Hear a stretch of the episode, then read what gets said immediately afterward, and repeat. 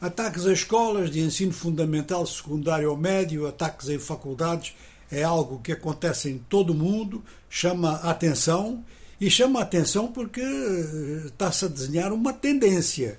Ou seja, por que se atacam tantas escolas desta forma, às vezes eh, com motivações de caráter psicológico, motivações de pessoas que têm realmente problemas mentais muito sérios que se fixam a nível das escolas, a nível das crianças, a nível dos jovens.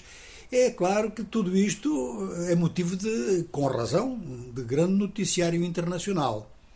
Também é verdade que o fenómeno do bullying é um fenómeno que é dominante, vamos dizer mesmo assim, ou pelo menos presente com muita força em escolas do mundo inteiro. Isto sempre aconteceu, isto sempre fez estragos e só muito recentemente é que o fenómeno foi batizado, digamos assim, foi designado, nomeado e foi apresentado como um elemento de agressão, que é efetivamente. E nenhum de nós está livre disto, em escola ou fora de escola. Os ambientes escolares e académicos, e aqueles que frequentamos esses ambientes, sabemos muito bem que são ambientes de violência latente e realmente tudo pode acontecer. Agora, se fizermos a comparação por continentes, os maiores ataques a estabelecimentos de ensino situam-se em África.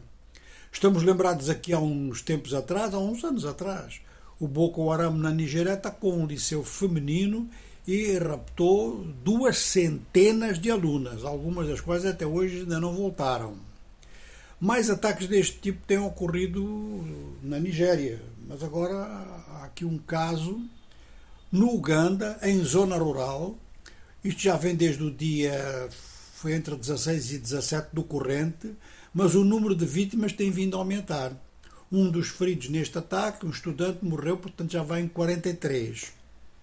Segundo informações do Exército, os atacantes, que eram entre 5 e 10, seriam membros da ADF, portanto, a Aliança das Forças Democráticas, ou Forças Democráticas Aliadas. Tem essas duas traduções possíveis. O governo diz que é um grupo islamista.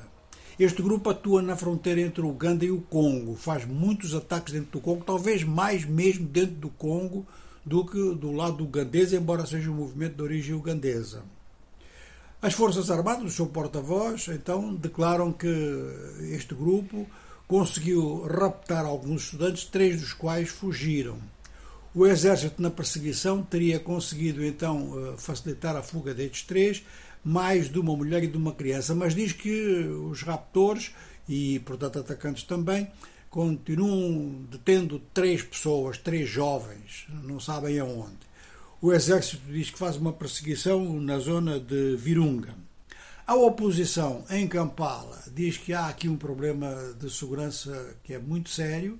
Este ataque foi feito, portanto, na fronteira congolesa em Pondwe, mas insegurança em escolas ou nas ruas existe no país inteiro.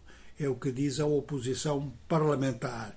Esta oposição, que é muito limitada em termos eh, de, garantias por parte do governo, diz que a presença e o envio de tropas estrangeiras, ah, perdão, ao contrário, de tropas ugandesas ao estrangeiro em grande número, está a diminuir o número de efetivos ugandeses que podem garantir segurança dentro do país e pede o regresso das tropas ugandesas no exterior.